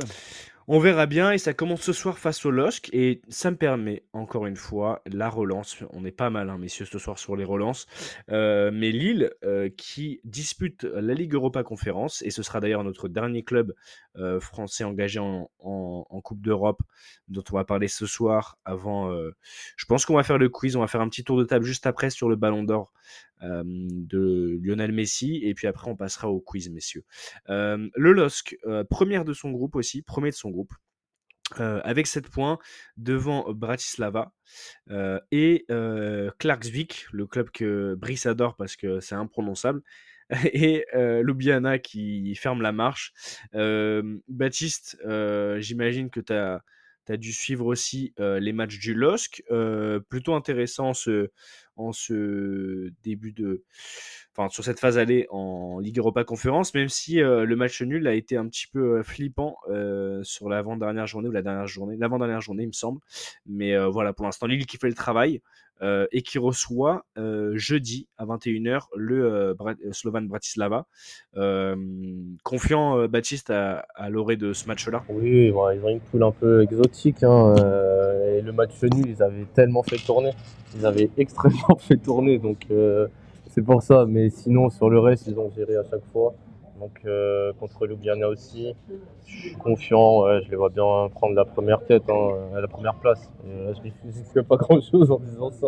Ouais, c'est vrai que c'est un peu moins risqué que, que, euh, que de dire que le PSG va être, dernière de, va être dernier de Ligue 1 cette saison. Mais ce que je veux dire, c'est euh, Brice pointait euh, justement une série de, une série de 3 pour l'OM, euh, mais Lille reçoit de, de l'autre côté Marseille ce soir.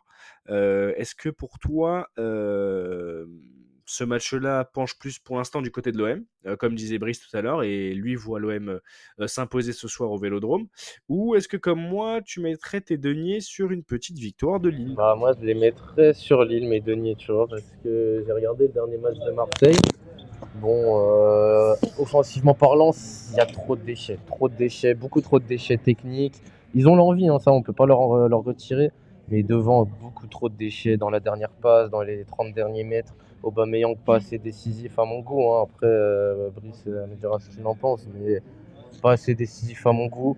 Et ouais, ça, ça me paraît compliqué pour Marseille, mais pour un match nul aussi, ça peut, c'est pas improbable. Mais je vois plus Lille, moi.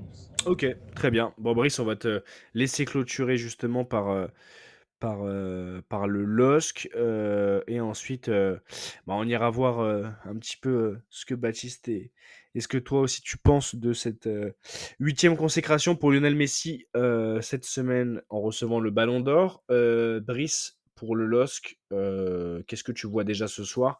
Et par extension, est-ce que comme Baptiste, tu penses que ça va être facile face à, à Bratislava jeudi? Alors déjà, je pense que je, rajoute un truc, les gars.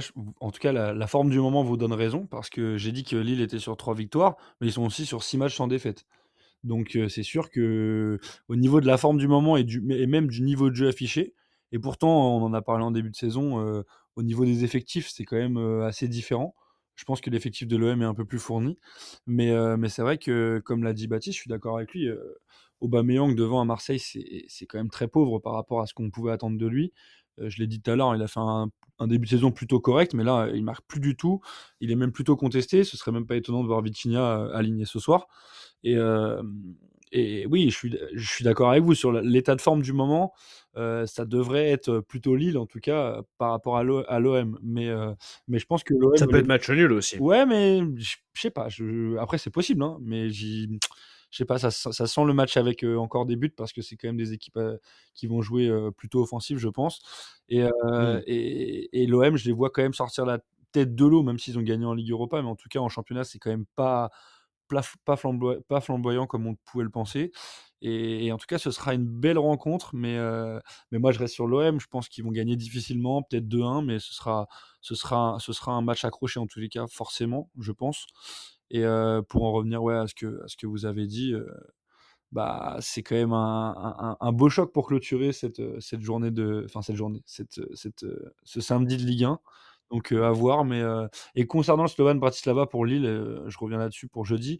je pense que ce sera pas aussi facile qu'on peut le penser parce que c'est un déplacement, comme l'a dit Baptiste, dans un, dans un, dans un championnat et un pays. hein, Ils vont en Slovaquie, Slovan Bratislava, qui est deuxième du groupe en plus, donc qui pourrait faire la bonne opération en gagnant.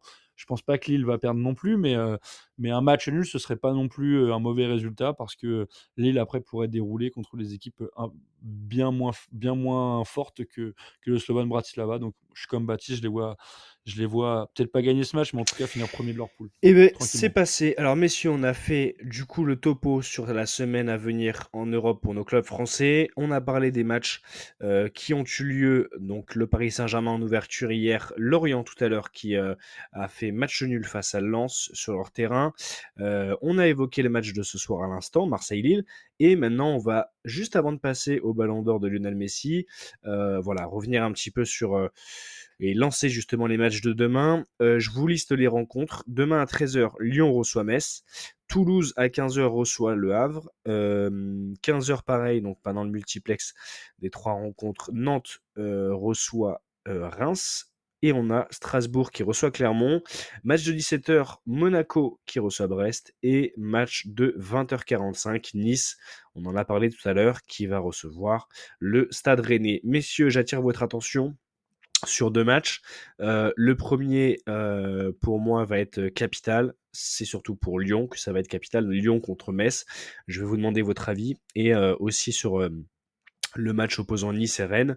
Euh, bah tiens, Brice, on va commencer par toi. Euh, Lyon-Metz, est-ce que pour toi, c'est le moment euh, ou jamais, en fait, pour, euh, inscrire euh, cette première victoire pour Lyon, euh, mon cher Brice? Ah bah c'est clair que s'ils gagnent pas sur ce match-là, ce sera là on pourra commencer à parler, euh, même si John Textor s'y refuse, de, de, lutte pour le maintien. Parce que quand on voit le niveau de jeu de l'OL et qu'on voit les résultats récents, même contre des équipes inférieures sur le papier, on est inquiet forcément. Mais je pense que l'épisode malheureux de Marseille peut ressouder le groupe autour de, leur coach. Et je pense qu'ils vont, ils vont relever la tête et, battre Metz, effectivement. Ça, c'est intéressant. Et je vais demander à Baptiste aussi s'il pense que bah, c'est un, cet épisode dramatique de la semaine dernière, malheureux, je dirais, parce que dramatique, c'est vrai que c'est quand même un peu fort, mais très très malheureux et regrettable de la semaine dernière face à, à l'OM. Donc l'avant-match, on, le rappelle avec le KSH du bus, etc. Est-ce que pour toi, ça peut redonner un élan à Lyon? Face à Metz, qui ne fait pas non plus un début de, début de saison tonitruant. Hein. Je rappelle que les hommes de, de l'Aslo Bologna sont actuellement, je prends du coup le classement en même temps, actuellement 16e. Donc juste derrière Strasbourg. Euh, est-ce que Baptiste, toi, tu mets une pièce pour, euh, pour Lyon sur ce match de demain ou est-ce que tu trouves que le mal est encore plus profond et que même s'imposer contre Metz, ça va être compliqué pour les Lyonnais? Là, je pense que ça va être compliqué hein, pour Lyon. Quoi qu'il arrive, là, euh, je suis pas prêt de mettre une seule pièce sur eux cette saison. Je pense, je t'avoue que je sais pas comment ils vont en ressortir de, de ce caillassage ils vont ressortir galvanisés ou euh, dépités. Franchement, je les vois pas gagner, mais, mais ils en sont obligés. Là, je rappelle qu'il y a beaucoup de, je crois, 4 matchs en moins, du coup, vu qu'il y a deux équipes en moins. On est quasiment à la moitié de la saison. Lyon a combien? 3 points 4, 4 points? Euh, 3 points, exactement. 3 matchs nuls. 3 points, tu vois, tu te rends compte là? Euh, On arrive quasiment à la moitié de la saison. Ils ont 3 points, donc là, ils sont dans l'obligation de gagner. Euh, va falloir que devant, euh, ça y aille il va falloir débloquer la situation aussi avec Ryan Cherky. Hein. Je pense que le départ de Barcolet a fait beaucoup de mal aux Lyonnais. Donc euh, à voir comment ils, vont se remettre. Mais là, euh, pour le moment, c'est, ils me font beaucoup de peine, à vrai dire. Je t'avoue que c'est bien un club dont j'aurais pas pensé que ça allait finir comme ça. c'est quand même eux. Hein. Je t'avoue que ils avaient quand même une gestion solide au niveau des finances, au niveau de la formation, au niveau de plein de choses. Et depuis le départ de Dolas, mm. c'est, c'est plus du tout ce que c'était. Là. C'est c'est compliqué. Donc euh, voilà, je leur souhaite quand même de gagner ce match. Mais ouais, je serais pas vraiment prêt à, parier dessus non plus. Ils m'ont tellement déçu contre Clermont, je t'avoue que contre Clermont, j'y croyais pas en fait. Donc, euh, bah, de, l'autre côté, moi, ils m'ont, ça m'a, ça m'a mis bien parce que j'avais euh, pronostiqué la, la, victoire de, de Clermont. Donc, euh, c'est comme ça que j'ai repris la tête du classement pour, pour avoir, pour avoir du coup ah, une longueur d'avance face à Antoine. avant tout. messieurs, je vais revenir juste sur un point que tu viens de dire à l'instant, Baptiste, et c'est très intéressant. C'est que en début de saison, je disais que ça me faisait un peu de peine. Et, et je le pense sincèrement parce que hum, Lyon, euh, bah, tous les trois, on est à peu près de la même génération. Enfin, vous deux, les gars, vous êtes de la même génération pile poil. Moi, je suis un tout petit peu plus jeune, mais on a quand même connu euh, tous les trois, je pense, les grandes heures de l'Olympique lyonnais. Euh, et cette, ouais, c'est cette mainmise sur le trône de Ligue 1 sur cette dizaine d'années, finalement. et c'est quand même très, très spécial de voir un club de cette importance-là, de cette envergure-là. Toi, tu parlais de Jean-Michel Aulas, mais avec un président aussi imposant et aussi charismatique et, aussi performant aussi, disons-le, euh, être aussi euh, être autant à la peine. Brice, j'imagine que pour, pour clôturer justement avec ce match-là, euh, que toi aussi, comme Baptiste, bah, en fait, ça te ça te peine un petit peu cette situation lyonnaise? Bah Forcément, quand tu as le club qui a, qui a, marché sur la Ligue 1 dans les années 2000, et là, marché, c'est peu de le dire parce qu'ils ont gagné je vais pas dire de bêtises, mais 7 ou 8 titres d'affilée. Enfin, en tout cas, ils ont gagné dans cette décennie 7 ou 8 titres de champion de France, avec des joueurs incroyables comme Juninho sur coup franc, qui reste euh, certainement l'une des références des tireurs de coup franc euh, au niveau mondial. Euh, je te parle même pas de tout, l'effectif hein, et, des, campagnes européennes de Lyon en Ligue des Champions où ils ont fait des quarts de finale, où ils ont battu des, des grandes équipes. C'est vrai qu'on est un petit peu dépité de les voir bah, perdre contre Clermont notamment, ou, et, c'est même pas le fait de perdre des matchs, c'est aussi le contenu des matchs, c'est ce qui s'y passe autour. Comme l'a très bien dit Baptiste, le départ de Jean-Michel Aulas a, fait beaucoup de mal. le, cas Ryan Cherky, la, gestion du cas Ryan Cherky, c'est pareil, c'est une problématique importante parce que quand on voit comment il s'éclate avec les espoirs et comment il n'est même pas utilisé, ou en tout cas il, apparaît comme problématique à l'OL, c'est assez incroyable. Euh, pareil, le départ de Barcola, il l'a il identifié. C'est vrai que ça a fait un peu de mal. Euh, Il y a aussi le fait de ne pas faire jouer les joueurs du centre de formation, alors que quand on voit les joueurs titulaires sur le terrain, on est un petit peu estomaqué parce que le niveau, il est, il est pauvre. quoi. Et c'est clair qu'on peut être que inquiet. On a forcément envie qu'un monument pareil se, sauve en fin de saison. Mais même en, se projetant un peu, même en, les voyant se sauver potentiellement en fin de saison, parce que moi j'ai quand même du mal à croire qu'ils descendront, même comme ça, au niveau des finances du club, ça va être très compliqué. Donc euh, c'est sûr que là, c'est tout le modèle olympique lyonnais qui est mis à mal. Ouais. Bah, bon point pour, euh, la clôture euh, du propos, Brice. Merci à toi. Euh, donc, on rappelle du coup, euh, Lyon reçoit Metz demain. Et le dernier match euh, sur lequel je voulais revenir avec vous avant de, passer au Ballon d'Or, c'est la réception de Rennes du côté de Nice demain en clôture de cette 11e journée de Ligue 1. Ah, tiens, Brice, donne ton avis et puis après, on va, on voir du côté de, de Baptiste. Est-ce que ça sent le match piège pour le Stade Rennais demain? Ben, moi, je vais encore prendre la cote, je vais, je jouer Rennes. Euh, mais mais j'aime beaucoup les deux équipes, donc euh, je vais prendre du plaisir à, regarder ce match-là. Euh, ouais, je pense qu'ils vont. Je vais peut dire pareil, même score que Marseille-Lille, je pense un petit 2-1. Mais en tout cas, ça va être un match assez offensif parce que c'est deux équipes qui ont des armes offensives assez importantes et qui n'ont pas non plus misé énormément sur leur défense. Donc je pense que ça va être assez ouvert comme match. Et, euh, euh, je vois quand même Rennes, comme Marseille d'ailleurs, peut-être un petit peu contre toute attente, euh, bah, sortir un peu la tête de l'eau en Ligue 1 parce que l'effectif est quand même conséquent et, et il développe quand même un jeu plutôt intéressant en Coupe d'Europe. Donc je. Et là, c'est le moment de prendre des points, quoi, parce que après, sinon, bah, ils sont un peu à la traîne quoi, en, milieu de, en milieu de classement, là où on les attend pas du tout. Donc ouais, c'est l'occasion de... Alors certes, il faut aussi noter quelque chose dans ce match-là, c'est que Nice a l'occasion de prendre la tête de la Ligue 1. Et ça, ça joue énormément sur la motivation des joueurs, j'imagine. Mais euh, ce sera pas un match facile pour les Niçois, donc euh, moi je vous mettrai une petite pièce sur Rennes quand même. Ouais, exactement, Baptiste, euh, ce que vient de dire Brice est tout à fait, clair sur, sur l'engagement peut-être des Niçois, parce qu'il y a toujours cette envie euh, de, de, de reprendre la tête du championnat, surtout quand euh, on, on- te l'a chippé en fait en, en ouverture, parce que là le Paris Saint-Germain est repassé devant euh, sur le match d'hier, mais euh, 22 points euh, pour Nice, 24 pour le PSG. Si Nice gagne, je te fais pas de dessin, il repasse devant, et, euh, et surtout cette envie euh, de rester invaincu parce que depuis le début de saison, Nice, c'est sur 10 matchs, 6 victoires, 4 matchs nuls et 0 défaite. Donc, euh, Baptiste, est-ce que comme tu prends la cote euh, du côté de Rennes, euh, qui repasserait du coup à la sixième place ou à la, à sixième place plutôt, ou est-ce que comme, comme, comme moi, tu penses que Nice va, va, battre, va battre Rennes sur sa pelouse? Bah, moi, je t'avoue que j'ai beaucoup plus d'affection pour le stade rennais, mais malheureusement, je pense que ça risque d'être un match un peu piégeux pour eux. Je m'explique. Euh, je reviens juste sur ce que disait Brice. Pour moi, ils n'ont pas vraiment un jeu ultra offensif. Pour moi, c'est plus un jeu de compte, Nice. hein. Ils ont su faire les bons coups sur les grosses équipes. Ils avaient pris la tête championnat après leur victoire contre le PSG, mais c'était en jouant en compte. Des comptes super bien négociés, il n'y a pas à dire.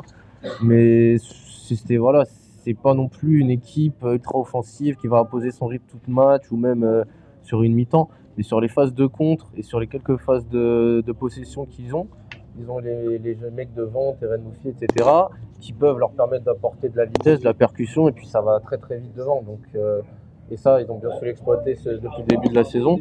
Mais bon, c'est pas une équipe qui marque énormément de buts. Et c'est.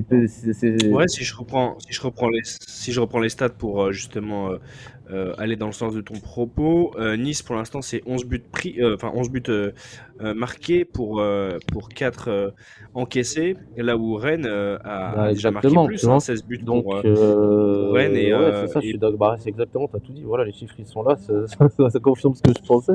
Et du coup, bah, pourquoi pas euh, à nouveau un beau jeu de compte de la part de Nice et un match nul, une victoire de ces derniers. Je pense qu'ils n'ont pas la pression, de toute façon, ils n'ont rien à perdre. hein. Je pense qu'eux-mêmes, euh, ils s'attendaient pas Ouais. à en être là en ce début de saison. Avec Ineos, ça fait déjà un moment qu'ils euh, qu'ils galèrent un petit peu. On a des attentes à chaque fois euh, qui durent du mois d'août au mois de novembre avec Nice depuis un petit moment. Et du côté de Rennes, par contre, eux, ils ont vraiment le besoin de se relancer. Donc c'est plus euh, la pression elle sera plus du côté des Rennais ce, ce soir-là. Et c'est dans ces conditions-là que Nice performe. Donc de- pour moi, ça peut être un match piège pour le Stade Rennais. Après, euh, pff, voilà. euh, un- un- Ton, ah, ton pronostic, euh, ton pronostic du coup pour le match 1-0, 2-1 Nice, allez. bah, euh, Brice, de ton côté, tu vois quoi en prono? Moi, j'avais dit 2-1 euh, 2-1 Rennes. plutôt. 2-1 Rennes Euh, ouais, 2-1 Rennes, pardon. Et bah, du coup, moi, je vais trancher. Je verrai plus une victoire de Nice, mais comme j'ai euh, déjà vu le match, puisque euh, j'ai des rêves euh, assez réalistes la nuit, je vous annonce le 1 partout, messieurs. Voilà, si vous voulez vous refaire, mettez le 1 partout, c'est le score qu'il y aura en fin de rencontre. Allez, on ferme cette page sur le championnat, messieurs, et on va revenir deux minutes sur le huitième ballon d'or de Lionel Messi. Euh, donc, on a eu euh, l'officialisation cette semaine euh, lors de la soirée justement de remise du Ballon d'Or, qui a vu aussi le joueur Jude Bellingham, le joueur du Real Madrid, être, être nommé meilleur jeune, donc qui succède à la place de Gavi et Pedri, si je ne me trompe pas, donc deux joueurs barcelonais. Voilà, un peu sans surprise pour le, milieu de terrain madrilène.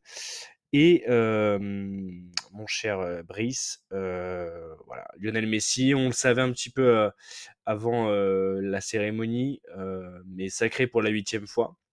Donc incontestablement le joueur le plus titré donc sur la récompense entre guillemets phare du individuel du, du sport collectif qui est le football. Toi, je sais que tu t'y attendais également, mais même avant que, avant que, que l'on commence à, à voir la fin de saison, puisque tu me disais déjà dès que le, le capitaine euh, et l'ancien joueur du Paris Saint-Germain, le capitaine de, de l'Argentine, avait soulevé le trophée en l'hiver dernier au Qatar, tu m'avais dit que ce serait lui qui allait avoir le ballon d'or. Donc, euh, ainsi soit-il. Qu'est-ce que tu euh, as à dire là-dessus, Brice? Et est-ce que tu es déçu que, par exemple, Erling Haaland n'ait pas le Ballon d'Or cette année après une, saison dans son entièreté exceptionnelle, une soixantaine de buts marqués? Est-ce que tu t'attendais à ce que peut-être que, je sais pas, un joueur comme Kevin De Bruyne, même s'il a été blessé une partie de saison dernière, soit un peu plus haut dans le classement? Est-ce que tu aurais mis une pièce pour, pour Kylian Mbappé? Euh, Voilà, donne-nous ton ressenti euh, de ce huitième sacre et, euh, et voilà. Eh ben, comme, comme je te l'avais annoncé, ouais, ce sera, c'est encore Lionel Messi. Je pense qu'il a même plus besoin de se déplacer. hein. Il est déjà au courant qu'il va avoir le Ballon d'Or limite avant le, peut-être pas avant le début de saison, mais là il a fait une saison où, alors certes, il gagne la Coupe du Monde, très bien, bien aidé aussi par l'arbitrage, et c'est en tant que supporter de l'Argentine que, que je dis ça. Donc il faut être aussi objectif. L'Argentine a eu énormément de coups de pouce au niveau de l'arbitrage. Donc que ce soit lui qui gagne ce Ballon d'Or, je trouve ça honteux parce que il fait pas une saison exceptionnelle. Au PSG, là, elle était loin d'être incroyable. Euh, pour le coup, comme tu l'as dit, a fait une saison monstrueuse, donc pour moi, elle devait être devant lui tous les jours. Même Mbappé aurait mérité, selon moi, d'être devant Messi. Euh, parce que certes, la Coupe du Monde, c'est très important. Ça, je, je, je, je sais que dans la notation du Ballon d'Or, c'est quasiment ce qui compte le plus. Mais il faut pas oublier aussi ce qui se fait en club et aussi euh, les Alors, je, me permets juste de, de, de, de, reprendre euh, à ce niveau-là, Brice, euh, parce que la notation, du coup, avait changé. En fait, les critères de notation avaient changé pour le Ballon d'Or. Et comme tu disais à l'instant, les années de Coupe du Monde, c'était souvent un joueur qui avait remporté le trophée avec son, son pays qui le- qui l'empochait. Mais selon les nouvelles règles, d'ailleurs, ça m'a un peu étonné parce que du coup, ça va à l'encontre de ce qu'on peut penser de manière logique. Mais selon les nouvelles règles, qui datent d'il y a deux ans ou un an et demi, je sais plus, on ne peut pas récompenser un joueur simplement sur une compétition, même une Coupe du Monde. Donc, c'est-à-dire que c'est vraiment l'entièreté de la saison qui doit être récompensée. Et je pense que ça renforce un peu plus ton sentiment de, de ouais, de d'abus, quoi. Ah bah je me retiens de pas rigoler même, parce que là c'est clairement une blague. Euh, déjà qu'on on a quand même cette tendance à le penser, euh, on pense notamment euh, à des ballons d'or qui ont été oubliés, à Ribéry, à Lewandowski, il y en a, enfin j'en oublie certainement Iniesta, voilà, il y a des joueurs qui 2010. auraient mérité de, de prendre le ballon d'or et qui au final n'ont n'ont rien eu pour faciliter les, ce qu'ils appellent les, les joueurs extraterrestres, c'est-à-dire Cristiano Ronaldo et Lionel Messi, que, que, que j'adore énormément, hein, ça c'est pas un problème. Mais sur certains, pour moi, le Ballon d'Or récompense une année et, et complète d'ailleurs, pas que, comme tu l'as dit, pas qu'une compétition euh, sur l'ensemble, on va dire, de la saison. Bah forcément, Haaland n'a pas pu euh, se mesurer lors de cette Coupe du Monde puisque la Norvège s'est pas qualifiée, donc il pouvait pas faire Ouais. grand-chose. Mais au niveau individuel et avec son club, euh, il a fait une saison stratosphérique, donc c'est incroyable. D'ailleurs, je, je prends un autre exemple parce que là, on parle du Ballon d'Or, mais le trophée Lev Yashin donné à Dibou Martinez, franchement, euh, voilà, je n'ai même pas de mots. quoi. C'est incroyable. Je l'aurais Ouais, alors qu'un gardien comme Yacine Bounou Exactement, je l'aurais donné à euh, Yacine Bounou, qui a fait une Coupe Ouais. du Monde incroyable, qui a gagné des titres avec Séville, euh, voilà, qui a qualifié le Maroc en demi-finale euh, de la Coupe du Monde, qui a gagné des titres avec Séville, qui a gagné une Ligue Europa avec Séville d'ailleurs, qui a pas gagné, euh, qui a, gagné n'importe quel titre et qui fait une saison incroyable. Donc il y a un moment, faut arrêter de. Là pour le coup, c'est quoi la, justification pour Thibaut Martinez? Il a fait quoi en championnat en Angleterre? Il a rien fait. Donc moi, je trouve ça, honteux. Et pourtant, je, je le répète encore aux auditeurs, et au risque de me faire ruer sur les réseaux, mais en tant que supporter de l'Argentine, euh, moi j'aime beaucoup cette nation historiquement euh, au niveau football, mais euh, là c'est vrai qu'elle m'a pas fait énormément vibrer sur cette Coupe du Monde. Elle la gagne, tant mieux pour elle, mais euh, je pense pas que c'était un joueur argentin qui aurait dû être récompensé dans aucune des, des distinctions qui ont été données dans ce Ballon d'Or. Est-ce que Baptiste, tu partages l'avis de l'ami Brice, qui, on le rappelle, et d'ailleurs honte sur lui, a supporté l'Argentine sur cette finale? Du moins, il était moins, moins triste de, de, voir l'équipe de France être, être battue en finale par l'Argentine. Est-ce que voilà, tu partages justement l'avis de, Brice sur, sur cette distinction? Et est-ce que, selon toi, pour aller plus loin, ça décrédibilise encore un peu plus cette, cette récompense? Ah, putain, tu déconnes, Brice. ouais. Mais non, bah oui, je suis totalement d'accord avec lui. Je suis totalement d'accord avec lui. Après, pour moi, depuis 2013, c'est compliqué. hein. Depuis euh, Ribéry en 2013, le Ballon d'Or, pour moi, euh, voilà, c'est un peu bizarre leur façon de voter qui change. C'est un peu, je comprends pas en fait. Après, si tu regardes bien sur l'ensemble de la carrière de Messi, c'est pas non plus totalement déconnant qu'il l'ait huit fois. Mais je comprends pas comment Haaland n'a pas pu l'avoir cette année. Ça, c'est. Je, je comprends pas. Ouais, ouais, il a mis quasiment autant de matchs que de buts. Il a mis euh, juste un but de moins par rapport au nombre de matchs qu'il a joué, plus les passes décisives. Non, je comprends pas. Après, euh, ouais. Ouais, ouais, non, mais c'est vrai euh, ce que tu dis, euh, ce que tu dis, Baptiste. Et d'ailleurs, c'est pas d'ailleurs mettre en opposition la carrière et l'immense joueur qui est Lionel Messi, voire l'un des, des, des meilleurs de tous les temps. Si on prend un top 5 avec euh, peut-être Pelé, Maradona, Cristiano Ronaldo, Messi et Ronaldo Nazario, peut-être. Euh, Je fais un, top 5 comme ça euh, assez rapide, mais en tout cas dans les 10 meilleurs. euh, all-time, mais, euh, c'est vrai que dire que cette année il, ne le méritait pas euh, n'est pas aller à l'encontre du talent et de ce qu'il a fait pour le football. Et, euh, et c'est vrai que sur les, les critères, bah, voilà, on imagine bien que sur certains votes de, de journalistes et peut-être même de joueurs, en fait, l'impact et l'importance et la- le côté médiatique et le côté star de, de ce joueur a, a dû peser aussi dans les votes. Bon, en tout cas, voilà, c'était intéressant de faire un petit point avec vous, messieurs.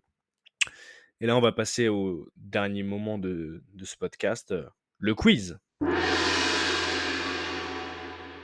Alors, messieurs, je rappelle que ce quiz a été préparé par mes soins et que j'en suis l'arbitre, donc je décide de, du nombre de points de chaque question. non, mais pour, pour être un peu dans l'explication de ce quiz, huit questions ce soir, des questions d'actualité, des petites questions de liées voilà, à des scores, à, des statistiques. Voilà, vous avez un petit peu l'habitude, chères auditrices et chers auditeurs de tactique. Et donc, on va faire micro ouvert pour tout le monde et on va commencer par la première question. Baptiste, je te, je, te, je, te, je te conseille d'ouvrir le micro parce que Brice y répond rapidement. Allez, allez. Ah, j'ai pas te gagner, Baptiste. Alors, messieurs, le premier, euh, la première question de ce quiz. Quel club francilien a battu l'AS Saint-Etienne ce samedi? Le Paris FC. Paris FC. Ouais, Ah, Je crois que Baptiste a été, euh, Ouais, ouais. a été plus rapide du coup. Euh, je note un point pour Baptiste, mais vous avez tous les deux la bonne réponse et c'est intéressant. Donnez-moi le score entre Las Palmas et l'Atlético hier. 2-1. 2-0. 2 2-1 pour. 2-1 pour, t'as dit 2-1 Baptiste 2-1 pour pour Las qui Palmas. Oh Ah, putain, oui. Baptiste qui est, vu. qui est on fire 2-1, exactement. D'ailleurs, Je crois voilà. qu'il y avait 2-0, j'ai pas vu la réduction. Merde. Big up à, à Julien euh, qui a dû pleurer devant le match parce que l'Atlético pouvait prendre, je crois, euh, la tête ou du moins être. euh, Oui, c'est ça, je crois qu'il pouvait prendre la tête du championnat euh, hier, si je me trompe pas. Euh, qui est premier de Ligue 2 Euh, Laval. Oui, oh là là, le sans faute. Et on fait chaud. encore. Et je comprends pas, ça d'ailleurs grosse histoire, hein, parce que je comprends vraiment pas comment ils sont premiers. Franchement, ils sont habitués à jouer le maintien, et là ils jouent première place. Non, je comprends. Bon, tant mieux, force à hein, franchement. On, on fait un, on fait un bisou à, à notre François National, supporter lavallois. Force à non, ce n'est Laval. pas une blague. notre, notre copain euh, François, du coup, qui est pour, euh, qui est pour Laval. Et euh, on envoie un repose, euh, Grosse ferveur là-bas. en paix à Venant, le supporter euh, qui avait eu un, un petit portrait à son effigie, euh, je ne sais plus par quel média, mais qu'on voyait aller au stade et qui est décédé cette année. Supporter lavallois, repose en paix. Euh, quatrième question, messieurs. Hier soir, Luis Enrique a salué la performance d'un de ses joueurs face à Montpellier. Il a dit C'est un recrutement magnifique de Luis Campos. De qui parle-t-il? Kanginli. Ouais, quand il dit. Bon, Brice, là, tu tombes sur un. Ah, sur il un va trop vite. là. Ah non, mais bien joué. hein. Là, c'est le- je l'avais trop vite.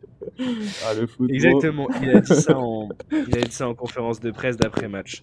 Ah, Euh, ouais, alors, euh, cet prochain après-midi, point, t'as gagné. hein? cet après-midi, Manchester City et Bournemouth se sont euh, opposés. Il y a eu une victoire. Tu disais Brice 6 buts à 1, c'est ça? Ouais. 6 buts à 1. Quel ancien pensionnaire de Ligue 1 a ouvert le score? Bernardo Silva. Oh, t'as raison, c'est Doku. C'est Doku, t'as raison. Tu marques le point et tu sauves l'honneur. Et, Ah, et là, ça peut. euh, si tu marques encore 3 points, euh, mon cher Allez, Brice, La remontada. que je sorte une, une, euh, question de mon chapeau. Allez, on a envie. Préparez-vous pour la cinquième question. Qui est actuellement le meilleur buteur européen devant Harry Kane, toutes compétitions confondues Girassi. Ciro Girassi. Merci mon Brice. Joué. Si tu me donnes le nombre de buts, 13. Euh, Non 18, non, c'est 18. pas 13. Moins. Oula, je 16. dirais, ouais, un peu plus 14 peut-être. Alors c'est 14 en Bundes et c'est combien en, en tout, compon- tout confondu? Oh, 18, ouais, ça doit être ça. Non, c'est moins que ça. 17. Moins. 16. Moins. 15. 15, ouais. Ah ouais, bien il a marqué en quoi En coupe, euh, en, cou- en coupe d'Allemagne ou quoi 15 buts, euh, 15 buts en, en tout. Je crois que c'est 14 buts précisément en Bundesliga. Il me rappelle Et, Colo euh, Moigny, lui. Vraiment. Et 15 buts, euh, 15 buts dans tout si les compteurs sont bons. Euh, bon bah du coup euh, là je compte. euh, il reste deux questions. Euh, deux points euh, pour la prochaine question. Allez. Euh, comme, vous m'avez pas trouvé le nombre de buts exact. Donc deux points pour la prochaine question. Du coup, Brice, si tu marques le, le point sur la, enfin, les points sur la prochaine question, ça égalise. Et la huitième question sera euh, le, le but en or. Qui a dit Il faut plus de sécurité, on n'a pas le droit de laisser faire des choses comme ça? Cola- Le euh, président Colas, de Marseille. Non, Textor? Non, Euh, à la ministre des Sports. non. T'as dit quoi, Brice? Grosso? Grosso. Tu égalises, mon cher Brice. Ouais. Tu, mets, tu égalises oui, sur sa première prise de parole après les incidents.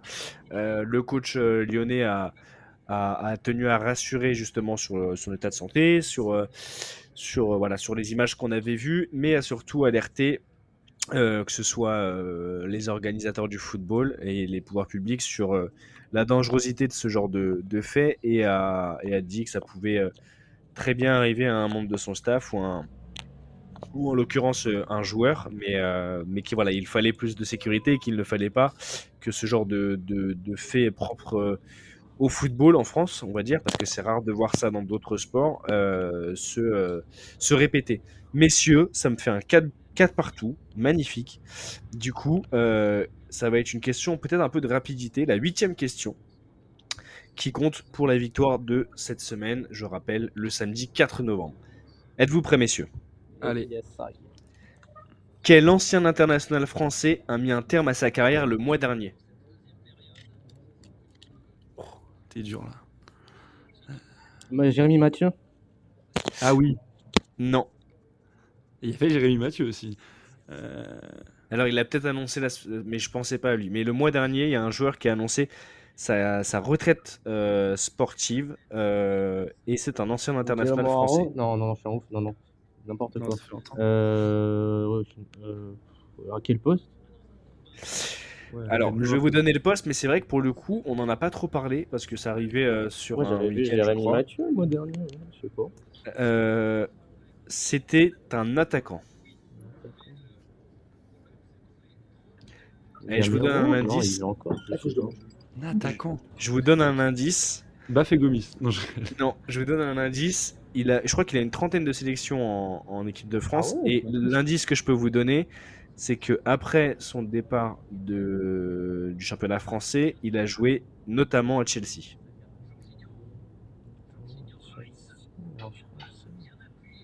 Un attaquant qui a joué dessus. Il y a- pff, Non, mais Sanogo, il il a pas trop. Je sais pas. Euh, je trouve. euh, je sais pas. Waouh, t'es dur là. Elle est très dure celle-là.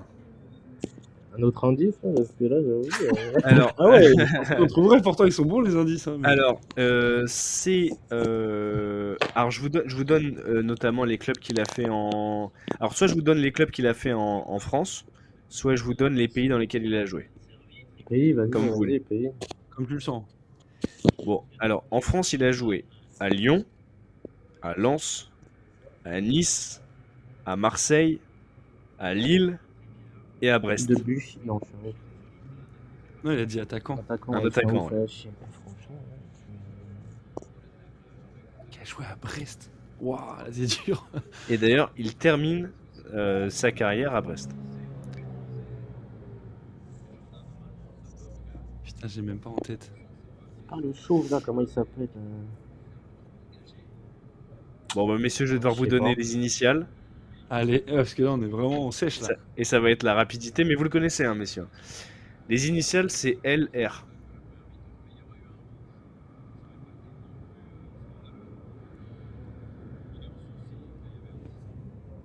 LR. Ouais.